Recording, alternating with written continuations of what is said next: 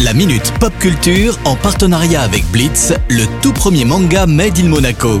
Une collaboration inédite entre Shibuya Productions et le grand maître Gary Kasparov.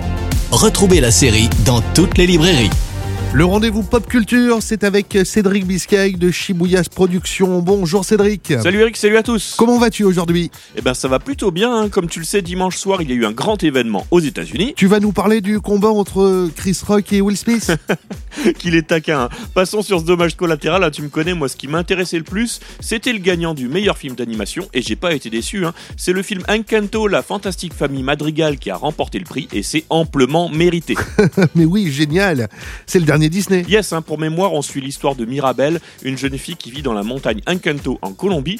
Toute sa famille a des super pouvoirs, sauf elle. Alors arrive un jour où tous les pouvoirs magiques sont menacés et elle devient la seule à pouvoir sauver sa famille. Ça m'a l'air d'être un beau film fantastique. Oui, hein, et comme tout Disney qui se respecte, l'histoire est sublimée par la musique composée ici par le grand auteur-compositeur Lin-Manuel Miranda. Ah, mais oui, c'est le nouveau compositeur phare de Disney. Pas de doute, la musique va nous rester dans la tête. Alors pour l'anecdote, hein, Lin-Manuel Miranda et les créateurs du film ont confessé s'être fortement inspirés de leur guide touristique lors de leur voyage en Colombie pour créer le design du personnage principal Mirabelle. Alors comme quoi, parfois, sans le vouloir, on peut devenir un personnage de Disney.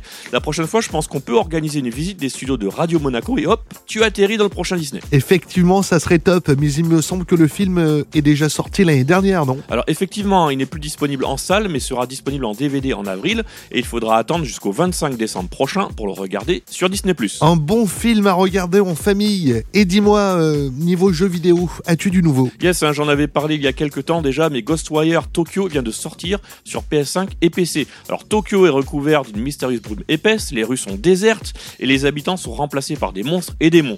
Le personnage que l'on joue est donc seul survivant et doit sauver Tokyo. Ah, C'est donc un jeu de rôle axé sur l'horreur. Oui, c'est ça, hein, les esprits et fantômes du folklore japonais en profitent pour envahir la ville.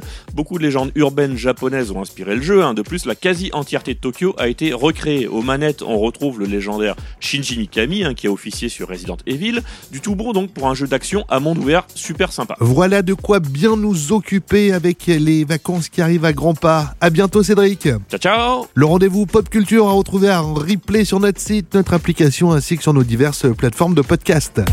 La Minute Pop Culture en partenariat avec Blitz, le tout premier manga Made in Monaco. Une collaboration inédite entre Shibuya Productions et le grand maître Gary Kasparov. Retrouvez la série dans toutes les librairies.